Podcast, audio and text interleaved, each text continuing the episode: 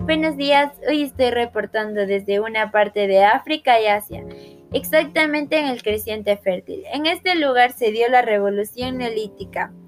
Están sucediendo grandes cambios. Podemos ver cómo el hombre ha pasado de ser nómada a sedentario.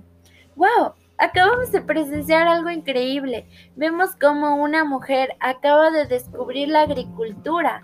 La mujer se percató de esto gracias a que de una semilla que cayó han comenzado a germinar las primeras plantas de trigo y cebada. Esto dio paso a la agricultura. Wow, por otro lado también podemos ver cómo el hombre ha comenzado a domesticar a los animales, es decir, también están dando paso a la ganadería.